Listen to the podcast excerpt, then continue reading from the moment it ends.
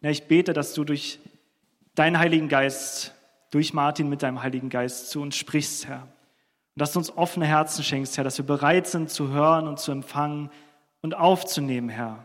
Dass wir nicht uns dagegen wehren, was du sagen möchtest, sondern, ja, Herr, du willst nur das Beste für uns. Hab Dank, Herr, dass du zu uns sprichst. Amen. Danke. Du hast zwar schon gebetet, aber ich wollte trotzdem auch noch mal beten. Doppelt beten ist ja nicht schlecht. Ihr könnt alle sitzen bleiben. Ähm, ein zweites Mal kann man ja auch beten. Das ist bestimmt nicht verboten in der Kirche. Ne? Okay, ich drehe mich mal zum Kreuz. Gott, ach schön, dass ich hier bin. Ich wollte immer sagen, danke, danke, danke. Danke, dass ich so ein toller Typ bin. Schau mal, was ich alles für dich mache. Du musst doch ganz schön stolz auf mich sein, oder? Hab gestern Abend noch Brot für die Welt überwiesen. Und auch heute, wo der Beutel rumgegangen ist, habe ich ein ordentliches Fund reingesteckt. Jedenfalls lasse ich mir dein Reich ordentlich was kosten. Ich komme immer zum Gottesdienst, lasse keine oder selten die Betstunde ausfallen. Und weil die anderen es mitbekommen haben, da haben sie mich jetzt sogar in den Kirchenvorstand gewählt. Weißt du, neulich habe ich sogar beim Kirchenputz mitgeholfen, Gott. Ja, du solltest mal sehen, wie deine Schäfchen das Klo voll sauen. Habe ich alles weggeputzt. Und weißt du, hm, naja, auch wenn die Predigt manchmal langweilig ist, ich schlafe nie ein. Ganz anders als Bruder Karl Heinz, ne? der ständig jeden Sonntag am Schnarchen ist. Ja, ach, lass mal mal Karl Heinz. Guck sie dir doch an, deine Schäfchen. Der Harry, der betrügt jedes Jahr das Finanzamt. Kurt geht notorisch fremd. Und Erika verprügelt ihre Kinder. Ich nicht. Naja, Gott, sei mal nicht kleinlich, ne? Jedenfalls mache ich es nicht so dolle wie die anderen ach Gott, was wärst du doch ohne mich? Naja, die Kirche könnte einstecken, wenn ich nicht meine ganze Energie da reinstecken würde. Danke Gott. Es gibt so ein ungeschriebenes Gesetz. Gebete kritisiert man nicht. Ne? So in der Kirche, also die Predigt, die kannst du äh, kritisieren ohne Ende, Bücher kannst du kritisieren, jeden kannst du kritisieren, aber wenn einer betet, das ist irgendwas Heiliges, Persönliches, das darf man nicht kritisieren. Ne? Das ist irgendwie so. Ich weiß nicht warum, aber das ist so. Ich frage mich, warum eigentlich nicht? Jesus hat es gemacht. Jesus hat Gebete kritisiert. Und eine so eine Gebetskritik, die wollte ich mit euch jetzt mal lesen. Zwei Menschen gingen hinauf in den Tempel, um zu beten. Der eine, ein Pharisäer, der andere ein Zöllner. Der Pharisäer stand und betete bei sich selbst. Gott, ich danke dir, dass ich nicht bin wie die übrigen der Menschen. Räuber, ungerechte Ehebrecher oder auch wie dieser Zöllner da. Ich faste zweimal in der Woche. Ich verzehnte alles, was ich erwerbe. Der Zöllner aber stand weit ab und wollte sogar die Augen nicht aufheben zum Himmel, sondern schlug sich an die Brust und sprach, Gott, sei mir, dem Sünder, gnädig. Ich sage euch, dieser ging gerechtfertigt hinab in sein Haus, im Gegensatz zu jenem. Denn jeder, der sich selbst erhöht, wird erniedrigt werden. Wer aber sich selbst erniedrigt, wird erhöht werden. Was für Drama. Da gehen zwei in die Kirche. Die haben die gleiche Voraussetzung. Beide sind in der Gegenwart Gottes. Die gehen zum Beten in diesen Raum. Und trotzdem ist das Ergebnis so unterschiedlich, wie es auch noch sein könnte. Ich weiß nicht, warum ihr alle hierher gekommen seid. Manche, ich weiß nicht, wer hat heute früh länger als 30 Minuten gebraucht, um hier zu erscheinen? Oh, Applaus, Leute, das, Mensch, sogar aus Friedrichshain-Kreuzberg hat man sich aufgewacht, genau. Mensch, also man muss sich das mal überlegen, da läuft man zu einer U-Bahn oder im Auto. Der Sonntag steht man wesentlich im Stau. Das ist in Berlin immer schön. Ne? 30 Minuten und länger. Ist jemand vielleicht eine Stunde unterwegs gewesen? Frage.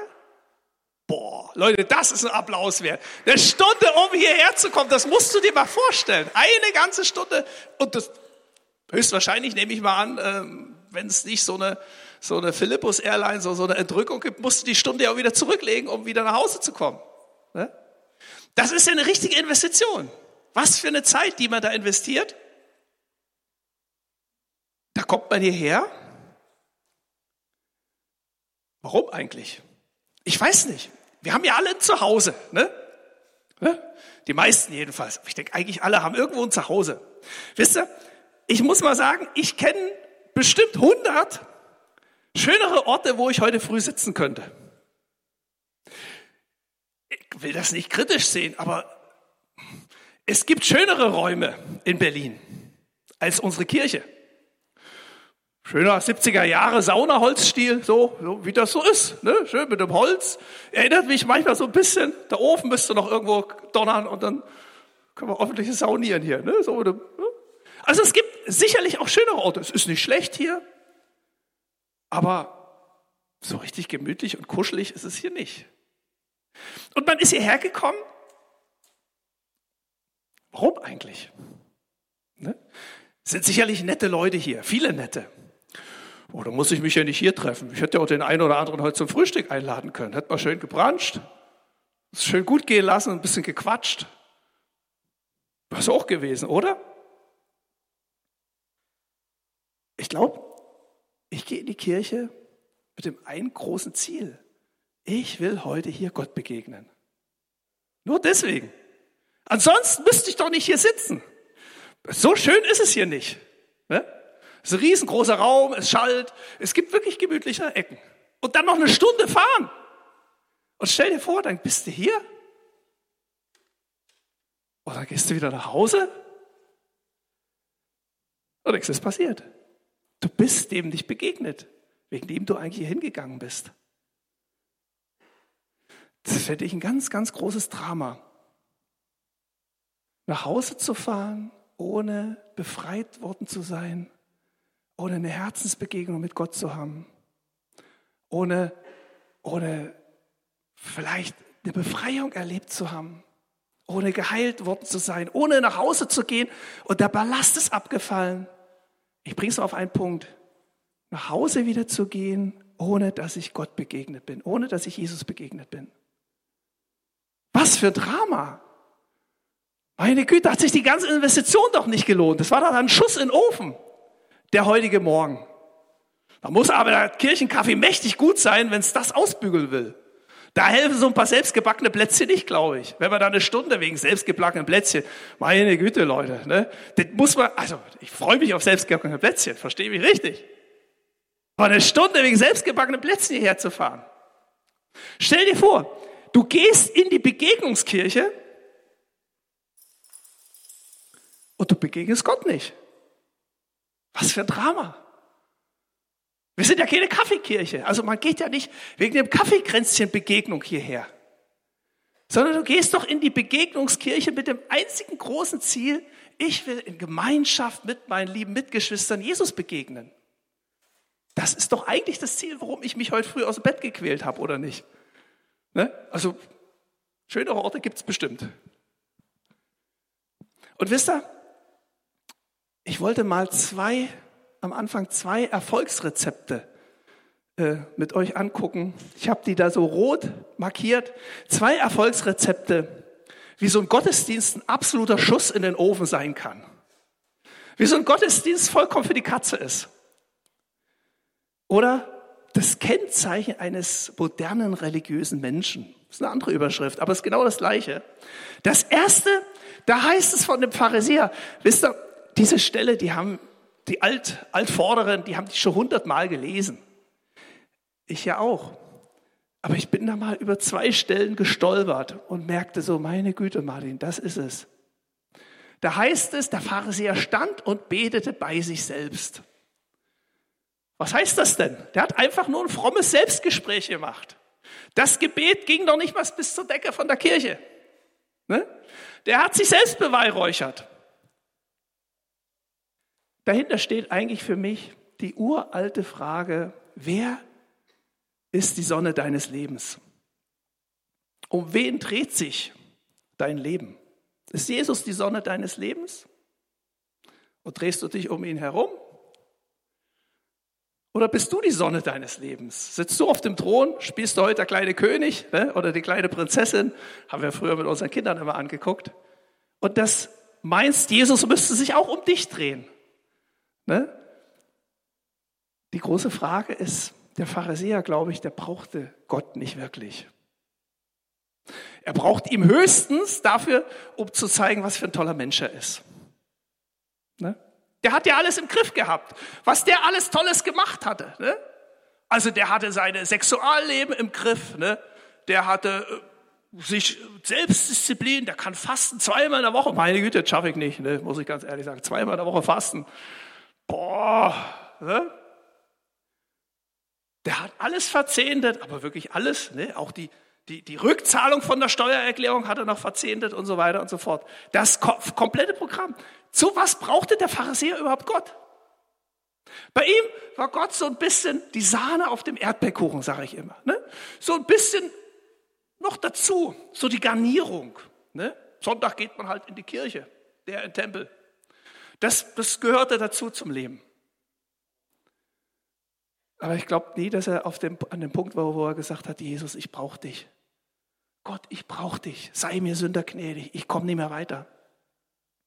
Der zweite Punkt, ein todsicheres Rezept, wie du keine Begegnung mit Gott haben kannst, ist, dass er sagt, dass ich nicht bin wie die übrigen der Menschen. Ich weiß gar nicht, ob Gott das interessiert hat, was er nicht ist sondern Gott interessiert eigentlich immer, wer bin ich? Gott will eigentlich dich kennenlernen und nicht das Gespräch über die anderen. Die anderen kennt er ja. Der kennt die Zöllner und die, die, die Ehebrecher und die Ungerechten, die kennt Gott ja alle. Ne? Von denen muss er ihm ja nichts erzählen. Wisst ihr, eigentlich tut der Mensch mir leid, der Pharisäer. Das ist einer, der braucht eigentlich immer die Schwächeren, die, die es nicht hinkriegen, um seinen Selbstwert aufzupolieren. Das ist, das ist so ein, das führt dahin, wenn man nicht bei Gott festmacht, wenn ich da nicht meinen Selbstwert habe, wenn ich meinen Selbstwert nicht in Jesus habe, dann brauche ich immer einen Schwächeren, um zu zeigen, was für ein toller Kerl ich bin. Aber Gott interessiert das nicht. Gott will wissen, wer bist du denn? Wer bin ich denn? Das interessiert Gott. Und ich glaube, wenn man schon lange keine Gottesbegegnung mehr hatte, ein absolut hundertprozentig sicheres Gebet, dann hasst sie. Habe ich immer so erlebt. Geh in dein Kämmerchen und bete, Jesus, wer bin ich in deinen Augen? Jesus, wer bin ich in deinen Augen? Das ist ein sehr revolutionäres Gebet, aber dann hast du eine Begegnung. Er zeigt dir das. Weil Gott ist an dir interessiert, an deinem Herzen. Nicht an den anderen. Und den ist er auch interessiert. Aber mit denen redet er selber. Mit denen muss er nicht über dich reden. Ich wollte mal mit euch einen kleinen Werbeeinschub machen.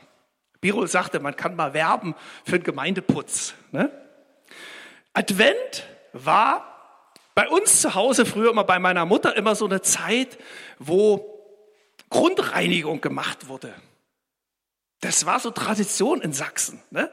Also am ersten Advent, vor dem ersten Advent, am Freitag, Samstag fingen die an, wie wild die Fenster zu putzen. Dann wurde der Staub gewischt. Und das Problem war, ich musste selber mit ran. Ne? Mein Zimmer musste geputzt werden. Ich habe es gehasst. Das war so. Aber eigentlich ein guter Gedanke. Ne? Wir bereiten uns da vor. Ne? Der König kommt. Advent heißt Ankunft. Wir warten auf den Messias, dass Jesus wiederkommt. Da muss auch mal einen Generalputz machen. Ich habe euch heute mal so ein paar, paar äh, Putzutensilien mitgebracht. Ich habe vor, ich, bevor ich bei Teen Challenge gearbeitet habe, habe ich in der Gebäudereinigung gearbeitet, in Mecklenburg, ne, viele Jahre. Und mein Chef damals sagte immer, Martin, eins ist klar, es war so seine Einführung immer, es gibt nichts auf diesem Planeten, was wir nicht weggeputzt kriegen. Und für jedes gibt es ein Mittelchen. Und das war wirklich so. Das war so, so der machte das schon, was weiß ich, 40 Jahre Gebäudereinigung. Der hatte wirklich einen Plan. Ne? Und ich war dann immer schneller am Ende, sagte, nee, da musst du mal so machen und so machen. Es gibt nichts, was wir nicht weggeputzt kriegen. Ich habe zum Beispiel, braucht das jemand? Essigessenz. Ich verschenke das heute. Ne? Äh, Advent, großer Putz, Grundreinigung. Essigessenz. Das ist ein wunderbares Mittel. Alles, was verkalkt ist, eingerottet, verrottet, Klos, Waschbecken, ähm, Armaturen, ein wunderbares Mittel. Wenn du das verdünnst, kannst du so heute Mittag auf den Salat machen. Äh, ist nicht so lecker. Äh, Balsamico ist besser. Aber hilft wirklich. Carola, dir? Ist, also ich habe es nicht, ganz nagelneu. Essigessenz ähm, für alles, was so verkalkt ist, was so eingerottet ist. Ne? Dann hätte ich noch im Angebot die grüne Kraft von Fit. So ein richtig gutes Spüle, auch unbenutzt, ganz nagelneu, sogar Öko, ne? Ja, hier Zertifikat, was ist ich. Wem, wem darf ich mal hier dieses Spüli? Da hinten, na wunderbar. Ich habe das selber benutzt, kann ich wirklich absolute Werbung machen. Ähm, und zwar äh, so eine rische, olle, fette Bratpfanne, ne? So richtig mit Schweinshaxe und alles Mögliche drinne, wo das so, so steht, kriegst du super wunderbar weg. Sogar mit kaltem Wasser funktioniert das. Also so was richtig fettet, durchwachsenes, jede Pfanne. Ne? Und was gar nicht mehr hilft, ne? ein nagelneuer Glitzi-Schwamm. Äh, das war immer mein, mein Hauptutensil. Das funktioniert bestens. Also echte alte Muskelkraft. Ne? Wem darf ich diesen Glitzi denn nochmal anbieten? Ne? Da kriegst du so das richtig Grobe weg. Ne? Ja, genau, genau. Was wirst du damit heute putzen? Bratpfanne. Die Bratpfanne, na wunderbar, die hat es vielleicht nötig, weiß ich nicht, keine Ahnung. Okay, ähm, ich habe das bewusst gemacht. Ich hatte so ein Empfinden bei der Vorbereitung, dass, dass Jesus sagt, in der Adventszeit, für uns als Gemeinde, was möchtest du dieses Jahr mit meinem Blut putzen? Wo möchtest du rangehen? Wisst ihr, das Interessante war, mit meinem Chef, das war, der war Christ. Ne? Das war ein ganz lieber Mensch, aber auch ein genauer. Nun ist das schwierig, wenn einer lieb und genau ist. Ne? Weil der dann immer lächelt und nett ist. Das ist immer schwierig. Und einmal im Monat kam der immer auf meine Putzstelle. Ich hatte so ein Bürohaus, was ist ich, ein Paket für Service, was ist ich, wo ich da mal putzen musste. Kam der dann immer ran ne? und fuhr dann immer so über die Bilderrahmen. Hier muss auch mal wieder geputzt werden. Guck mal hier. Ne? Und fuhr dann über die Bilderrahmen oben lang und über die Türrahmen. Ne? Und meistens hat er mich dann erwischt. Ne? Da war der Finger dreckig. Und vor allem auch so diese Ecken, wo man immer schnell, schnell macht, so hinter der Türe, wo man es nicht so sieht. Ne? So, wenn man reinkam in den Raum, habe ich immer super geputzt. Ne? Aber so, das, ne, wo man schnell, schnell, sieht ja keiner. Ne? Unter den Schreibtischen und so weiter und so fort. Und er wusste das. Ne? Und dann guckt er mich an und sagte, Martin, da musste mal wieder ran. Ne? Das wusste ich, da musste mal wieder ran. Und irgendwann wusste ich ja immer, der hat sich immer ganz nett angekündigt, da war ja ein netter Chef, ne? War ja Christ und dann habe ich immer einen Tag vorher länger geputzt, ne? Und dann bin ich eben immer oben, diese ganzen Ecken habe ich weggeputzt, ne? Weil ich wusste, der Chef kommt, da muss es wirklich glänzen, ne? Aber wisst ihr, irgendwie hat mich das sehr angesprochen, habe ich so drüber nachgedacht, dachte, ja, der Chef kommt, Jesus kommt, der König kommt. Und vielleicht ist diese Adventszeit eine Zeit, wo ich mal sage, da gehe ich mal richtig rein. Da will ich mal wieder in meiner Seele Ordnung bringen. Da will ich vielleicht auch mal diese Dreckecken, wo ich immer schnell, schnell gemacht habe, wo ich mir nie Zeit genommen habe, wo ich gedacht habe, ah, es passt schon. Ne? Oder wo ich wie so ein Pharisäer sagt, naja, komm, guck mal die anderen. Ne? So schlimm wie die Typen bin ich doch gar nicht. Ne? Und was weiß ich und das passt schon und ja, wir sind alles kleine Sünderlein und so. Aber Jesus will ja nicht, dass wir alles so kleine Sünderlein sind, sondern er will, wenn er kommt, dass der Dreck weg ist. Ich möchte mit euch eine biblische, zwei biblische Geschichten lesen. Ich lese sie euch nochmal vor. die eine, die hat mal gelesen, der Zöllner, da, da ist er, danke, danke, danke. Der Zöllner aber stand weit ab und wollte sogar die Augen nicht aufheben zum Himmel, sondern schlug an seine Brust und sprach, Gott sei mir den Sünder gnädig. Ich sage euch, dieser ging gerechtfertigt hinab in sein Haus, im Gegensatz zu jenem. Denn jeder, der sich selbst erhöht, wird erniedrigt werden. Wer aber sich selbst erniedrigt, wird erhöht werden. Wisst ihr, ich weiß nicht, wie man sich so eine Begegnung mit Jesus vorstellt. Ich habe mal gedacht, was wäre denn, wenn du Jesus mal, mal wirklich begegnest? Es klingelt an der Tür, stell dir vor, und Jesus steht vor der Tür. Was würde man machen? Ach, Jesus, schön, dass du da bist. Oh, Mensch, Kuppel, wollen wir ein Käffchen trinken? Wie geht's denn so? Weiß ich nicht. Ich glaube nicht. Ich glaube nicht, dass wir da so mit, mit Kumpel und schön und gesellig machen. Es gibt so eine Geschichte von Jesaja. Es gibt ja viele Gottesbegegnungen, wo Menschen wirklich vor Gott standen, wo Engel ihm begegnet sind. Eine von diesen Stellen, ich sah den Herrn, Jesaja, ich sah den Herrn, er saß auf einem hohen Thron und war erhöht und der Saum seines Gewandes füllte den Tempel. Über ihm schwebten Seraphim mit sechs Flügel.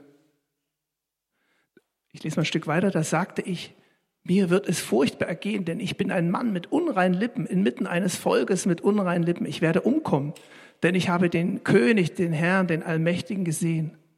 Doch einer der Seraphim flog zu mir, er hielt einen glühenden Stein in seiner Hand, den er mit einer Zange vom Alter genommen hatte. Damit berührte er meinen Mund und sagte, sieh, dies hat deine Lippen berührt, jetzt ist deine Schuld getilgt und deine Sünden sind dir vergeben. Ist ja interessant all diese Gottesbegegnungen in der Bibel, ob das im Alten Testament ist oder im Neuen Testament. Johannes finde ich eine interessante Geschichte in der Offenbarung. Da schon mal drüber nachgedacht habe. Der war ja sein Jünger, sein Lieblingsjünger vielleicht. Die haben zusammen gegessen und drei Jahre unterwegs gewesen. Und dann begegnet er Jesus in der Offenbarung und dann fällt er um wie tot. Fällt fast in Ohnmacht. Wisst ihr, ich glaube, es gibt immer zwei Möglichkeiten, wenn ich Gott begegne. Die eine Begegnungsmöglichkeit, die kennen wir vielleicht. Du fühlst dich total gut, ne? Freude kommt und man ist glücklich und man, man, ich sag mal, schwebt vielleicht fast durch den Raum. Kennt ihr das? Das ist eine unheimlich schöne Begegnung. Aber die andere Art der Begegnung, die geht's mir heute hier. Das ist eine Begegnung, wo du merkst, ich bin ein sündiger Mensch. Ich kann vor Gott nicht bestehen. Sei mir gnädig, Gott. Und wisst ihr, wenn man immer um Erweckung betet, dann denke ich manchmal so, ja, es ist schön, Erweckung zu haben. Es ist schön, dieses, dieses Hochgefühl zu haben, dieses, dieses High-Gefühl, diese Liebe zu spüren von Gott. Aber Erweckung heißt auch, dass ich Gott begegne. Das kann auch heißen, dass ich auf den Knien liege und sage, Gott sei mir Sünder gnädig. Zerbruch, Demütigung, Tränen, das kann auch Erweckung sein. Man muss immer wissen, was man betet. Ich fand das doch ähm, dramatisch, aber auch amüsant, wenn man, wenn man sich was wünscht von Gott. Wisst ihr? So ein kleines Beispiel oder zwei kleine Geschichten dazu noch, um das abzurunden, um das verstehen zu machen. Manchmal hat man so Angst, also so ein, so ein schönes im Lobpreis, so ein schönes Gefühl, das wollen wir alle. Gott begegnen, das verstehen wir so. Aber, aber so dieses Merken, Gott, du bist heilig und ich eben nicht. Und mir fallen dann viele Sachen ein, wo ich merke, passt eben gar nicht mit uns beiden. Und ich muss Buße tun und ich muss umkehren. Das sind so Dinge, Buße, Umkehr, Beichte, das sind so Dinge, die sind heute nicht so in. Da, da redet man nicht so gerne. Aber die sind so wichtig. Wisst ihr? Ich möchte das gar nicht so, so mit, dem, mit dem Zeigefinger sagen, sondern eigentlich ist Buße bekennen, Reinigung eine unheimlich schöne Sache. Weil wenn du Hausputz gemacht hast, dann sitzt du in deinem Wohnzimmer, ich habe das gestern so gemacht, und freust dich und der Adventskranz brennt und es ist, also nur die Kerzen, ne? nicht der Kranz, hoffe ich, und du freust dich und es ist super schön sauber zu sein und schön eine saubere Wohnung zu haben. Hinterher. Natürlich vorher gehst du auf alle Viere. Wisst ihr, ab und zu bin ich Berlin überdrüssig und hau einfach ab. Mit Genehmigung meiner Frau. Bin dann drei, vier Tage weg, irgendwo im Wald und kreuch da rum, geh beten oder was auch immer. Ne? Manchmal, wenn ich meine Frau nerve, sagt sie, muss mal wieder beten gehen. Und dann bin ich weg. Geht jetzt immer besser. Die Kinder sind groß, die wollen den alten Herrn eh nicht immer zu Hause haben. Und wisst ihr, interessanterweise war ich dann mal auf so einer Tour, wollte mal wieder ein paar, paar Runden drehen, kam da so nach vier Tagen oder drei, vier Tagen nach Hause, halbe Woche. Und wie man so ist, ne? ich habe ja meine Frau drei Tage, vier Tage nicht gesehen, wollte ich sie noch umarmen und so, ne? wenn der Ritter von der, von, der, von der Jagd kommt, ne? da will er ja, dass die Prinzessin ihn dann da umarmt und so weiter. Und da war ich fast richtig knietschig, quatschig. Die stoßen mich von, oh Manni, du stinkst ja, geh erst mal duschen. Hab gar nicht aufgefallen. Ne? Also ich habe festgestellt auf diesen ganzen Touren, es braucht ungefähr dreieinhalb Tage im Hochsommer bei Hitze, ohne Waschen, ohne nichts, dass du so den Geruch der Obdachlosigkeit annimmst. Ne? Und es braucht zwei Tage noch zusätzlich, dass es dir nicht mehr auffällt. Fällt dir nicht mehr auf, dass du stinkst. Und das war für mich so, wie, wisst du mich nicht und so, ne? War so lange getrennt jetzt. Aber als ich dann geduscht habe, als alles weg war, dann war alles wieder gut. Da konnte man sich wieder umarmen. Und wisst ihr, ich glaube, ich glaube, darum geht es bei Jesus. Darum geht es bei Jesus.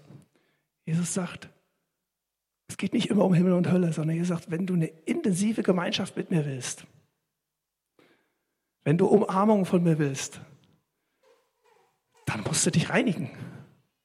Wir können es uns so ein bisschen auf Ferne erleben. Sie hat weiterhin mit mir geredet, ne? mich immer so ein bisschen beguckt. Und, äh, aber wenn du eine intensive Beziehung mit Jesus willst, dann musst du dich reinigen. Wisst ihr, es gibt so einen Satz in der Bergpredigt, sagt Jesus, selig sind die reinen Herzen sind, denn sie werden Gott schauen. Und manchmal dachte ich immer so, ah, das ist für die Ewigkeit im Himmel dann. Aber ich glaube, das gilt für hier und heute und jetzt. Wenn du Gott schauen willst, wenn du so eine Gottesbegegnung haben willst, dann musst du ein reines Herz haben. Das ist so. Vielleicht interessiert Gott das nicht so sehr, ob deine Füße stinken. Aber Gott interessiert es sehr, ob dein Herz rein ist. Und wisst ihr, wenn man Gott ist, ich fand das Bild gut, ne? wenn man Gott begegnet, dann entsteht so, eine, so ein Empfinden, ich bin obdachlos, ich brauche eine Heimat, ich brauche dich, Jesus. Und dann entsteht so ein Hunger, ich bin hungrig nach dir, Jesus. Ich möchte eine kleine Geschichte noch sagen. Könnt ihr noch? Ich hoffe. Genau. Die Hütte. Habt ihr noch? Ist okay? Dieses Jahr habe ich sechs Wochen Auszeit gemacht. Das ist eigentlich der Grund der Predigt. Diese Woche habe ich sechs, dieses Jahr habe ich sechs Wochen Auszeit gemacht. Und bin mal wieder in meine Lieblingsecke gegangen, irgendwo in den Alpen. Ne? Also das Paradies, das bin ich hundertprozentig sicher, ihr Lieben, das liegt zwischen Innsbruck und Venedig. Da ist, da müssen Sie suchen, ne, wenn Sie das Paradies finden wollen. Die haben ja angeblich, also die haben ja da den Ötzi gefunden, der da im Eis war. Die, der heißt nicht Ötzi, es war eigentlich Adam. Da bin ich mir zutiefst sicher, das war Adam, ähm, den sie, der, der da eingefroren ist. Der wollte halt mal ein bisschen auf Wanderschaft gehen von Eva oder so. Okay, Quatsch. Da ist das Paradies zu finden, für mich jedenfalls. Und ich war dann mal wieder da, dieses Jahr. Das Paradies wurde getrübt, weil das Wetter war nicht so dolle. Jedenfalls eine Zeit lang nicht. So richtig Weltuntergangswolken und Stimmung und Wetter. Und dann bin ich da vor mich hingetrottet und es regnete und ich war so, so am Erdboden, äh, lauf mal über die Berge da, ohne, ohne Schutz, kein Baum, kein Nix mehr im Regen. Und du denkst also, warum tue ich mir das an? Ne? Und kannst dir aber nirgendwo, es gibt nichts, du kannst dich nirgendwo runterstellen, du läufst da und wirst nass und nasser und es ist halt so, ne? musst halt durch. Ne? Und dann habe ich so gebetet und gesagt, Gott, jetzt eine Hütte. So eine richtig schöne kleine Hütte. Und dann habe ich so auf meiner Wanderung so Gott, Gott so Vorschläge gemacht, so mit gehacktem Holz ne, und einem kleinen Ofen, wo man seine Klamotten jetzt trocknen könnte und so weiter und so fort. Ach, das wäre doch was. Ne? Wir könnten ja auch Zeit zu zweit da drin haben, so möglichst, dass kein anderer da war, wollte keinen sehen. Und das ist jetzt kein, kein Scherz, es war wirklich so. Als er gerade so wieder äh, so, so richtig dolle kam und man gar nichts mehr sah und Nebel und alles, da gucke ich dann um die Ecke Und dann stand sie, die Hütte. Die war wirklich da. So als hat Gott sie dahingestellt. Mitten oben, kein Baum, kein Nix, stand diese Hütte. Und es war sogar gehacktes Holz um die Ecke, massenweise. Ne? Es war ein Ofen da drinnen, den seht ihr. Und es gab Nudeln von irgendwelchen Vorgängern, die da die Nudeln zurückgelassen. Es gab sogar Kaffee. Alles Luxusgüter, die ich nie hatte auf der Zeit da. Und ich habe Gott auf Knien gesagt. Ich war so glücklich. Ne? Ähm, ich Feuer gemacht und so weiter. Genau. Am nächsten Tag ich aufgewacht und es regnete. Es regnete, es war Nebel, du sahst gar nichts. Holz war genug da, Nudeln war noch genug da. Und dann hatte ich so, das kam so der Gedanke, naja, Martin, du hast ja eigentlich gesagt, man könnte ja auch mit Jesus mal so einen Tag verbringen. Ne? Wie wär's denn? Ja, willst eh nicht raus. Ne? Also Feuer gemacht wieder. Und dann habe ich gedacht, naja, Jesus, was machen wir denn jetzt? So einen ganzen Tag mit Jesus. Was machst du den ganzen Tag mit Jesus? So als Christ, man nimmt seine Bibel und fängt erstmal an zu lesen. So, ne? Aber nach drei, vier Stunden Bibel lesen kannst du ohne mehr. Ne? Und dann sitzt du da. Ja, ich mach's mal kurz. Abends lag ich auf dem Boden und schrie zu Gott, sei mir Sünder gnädig. Vergib mir. Wisst ihr? Was passiert, weil Jesus war gekommen. Ich habe ihn nicht gesehen leibhaftig, aber ich spürte, dass er da ist. Und auf einmal fiel mir ein, was alles in meinem Leben falsch läuft. Wo ich die Augen zugemacht habe. Wo ich einfach in Sünden gelebt habe. Wollte sie alle machen. Wo ich einfach nicht so genau hingeguckt habe. Und auf einmal war das wie, als würde Gott mir einen Spiegel vorhalten und sagen, Martin, schau mal, da, da, da, da. Und ich lag wirklich auf den, auf, auf den Knien und sagte, Gott sei mir gnädig, ich kann nicht, ich kann nicht. Und wisst ihr, das Schöne bei Jesus ist, und das wollte ich euch sagen, die Geschichte endet ja nicht da, in einer, in einer absoluten Depression. Das ist so oft, dass wir dann, dann in dieser Depression verharren und sagen, ja, ich, ich krieg's nicht hin, ich bin ein schlechter Christ. Sondern wisst ihr, dann spürte ich das richtig, richtig fast am Körper, wie, wie Jesus kam und Sünde für Sünde wegwusch. Und es ist nichts schöner, als aufzustehen, befreit zu sein sagen, ja, es ist weg, es ist weg, es ist weg, es ist weg, es ist weg bis heute. Und, und das ist das, was Jesus dich einlädt. Reinigung ist vielleicht eine ganz furchtbare Sache. Buße, diesen, diesen, diesen Bußgang, diesen, diesen Weg zu gehen. Aber hinterher ist es, es gibt nichts Schöneres. Du bist wirklich wie der blaue Himmel draußen, wo kein Wölkchen drin ist. Es ist wirklich weg und frei. Und du kannst wieder ganz neu zu Gott kommen.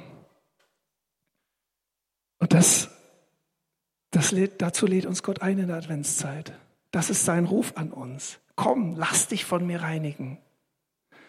Welches welche Sünde, welchen Dreck darf ich dieses Jahr durch mein Superreinigungsmittel, durch mein Blut reinigen in deinem Leben? Vielleicht kommt das Lobpreisteam vor. Ich habe zum Schluss noch so eine, kurze Zeit zum Innehalten für euch. Ich habe so einen wunderbaren Spiegel in der Bibel gefunden. Wir hatten bei uns eine Evangelisation, das ist ein bisschen nach hinten gegangen, weil ich gerade nach hinten losgegangen. Äh, am Franz-Neumann-Platz, da habe ich gesagt, okay, es ging um Sünde. Und dann habe ich gesagt, wer von euch meint, er kann 24 Stunden nicht sündigen, der kriegt morgen 5 Euro. Und dann kam wirklich ein Mann zu mir und sagte, ich kriege jetzt 5 Euro von dir. Ne? Klaus, ist das? Äh, ich habe 24 Stunden nicht gesündigt.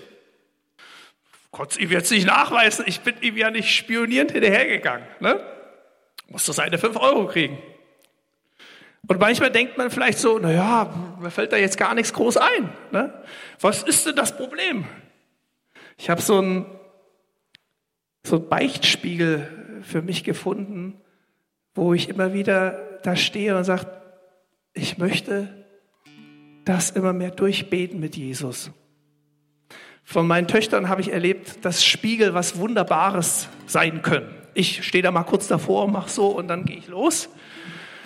Und meine Damen, eine ganz besonders, die kann da halbe Stunden zubringen. Ne? Da wird noch ein bisschen gezupft und noch so ein bisschen Cremchen, das und jenes. Ne?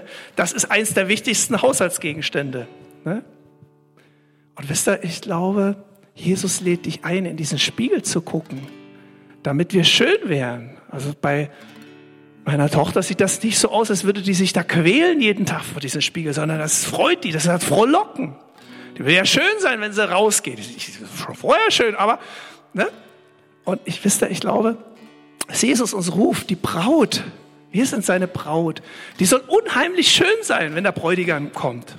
Ne? Wenn sie aus dem Haus geht, dem Bräutigam entgegen. Und wisst ihr, das ist der Spiegel. Und man kann das einfach mit Jesus so durchgehen. Wir werden jetzt ein Lied hören. Da kann man vielleicht leise mitsingen aber vielmehr, dass man da steht und sagt, die Liebe ist geduldig und freundlich. Und dass man sagt, Jesus, wie sieht es denn aus mit mir in letzter Woche? Mit dieser Liebe, geduldig und freundlich. Sie ist nicht neidisch oder überheblich, stolz oder anstößig. Ich werde das jetzt einfach so machen. Ich werde diese einzelnen Verse lesen, kurz innehalten und dann kannst du mit Jesus Zwiesprache halten. Und das ist eigentlich erst so ein Start. Mach's zu Hause intensiver. Nimm dir die Zeit mit ihm. Reiner machen.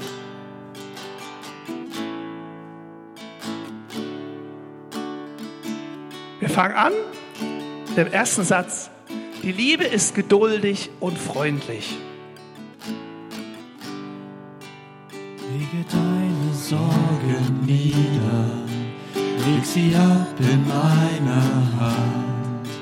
Du brauchst mir nicht zu erklären, denn ich hab dich längst erkannt.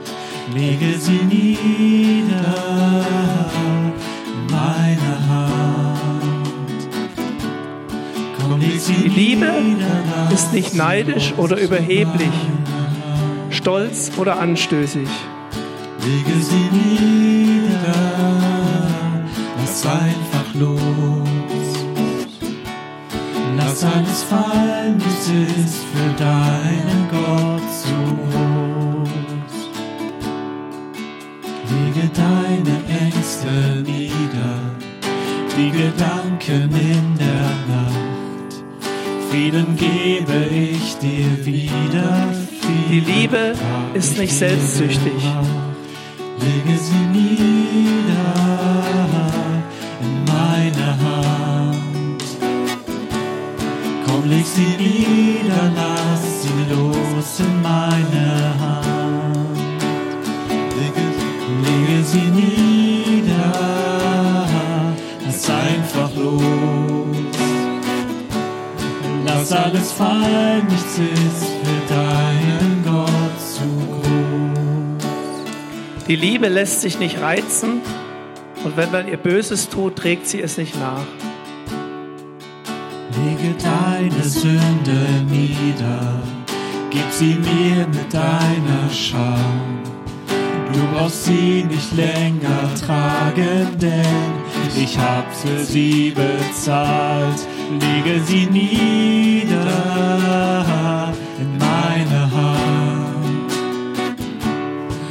leg sie nieder, lass sie los in meine Hand. Lege sie nieder. Die Liebe freut sich niemals über Ungerechtigkeit, sondern sie freut sich immer an der Wahrheit. Lege deine Sünde. Lege deine Sünde nieder. Gib sie mir mit deiner Scham. Du brauchst sie nicht länger tragen, denn ich hab für sie bezahlt. Lege sie nieder in meine Hand. Alles Sünde. Komm, leg sie nieder, lass sie los in meine Hand. Alles, das sie belastet. Die Liebe erträgt alles, verliert nie den Glauben. Sie hofft alles, sie erduldet alles. Lass alles fallen, nichts ist für deinen Gott zu groß.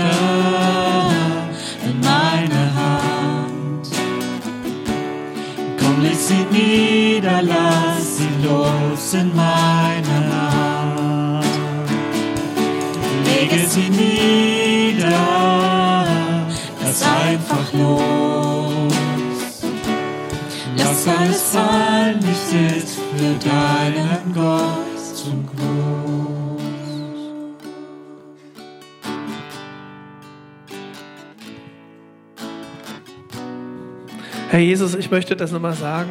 Komm bitte. Ich bete für diese Zeit. Ich bete für deine Reinigung. Herr, ich bete, dass, dass wir vor dich gestellt werden, dass wir diese weißen Gewänder anziehen können, dass wir rein sind. Du gibst uns alles dafür und bete, dass du, dass du durchgehst mit uns durch diesen Prozess. Danke, Herr Jesus, dass du uns annimmst, dass du uns mitnimmst auf diesen Weg, dass du uns reinigen willst, dass du uns nicht wegstößt, dass du uns nicht verachtest. Danke, dass wir immer wieder kommen können. Jeden Tag neu können wir dir unsere Sünde bringen. Danke, dass du uns reinwäscht. Herr Jesus, wir lieben dich, wir lieben dich, wir lieben dich, wir wollen dir das sagen. Und ich bete, geh weiter mit uns durch. Ich wünsche mir, dass wir eine, eine unheimlich schöne, geschmückte, herrliche Braut vor dir stehen können, rein, bewaschen.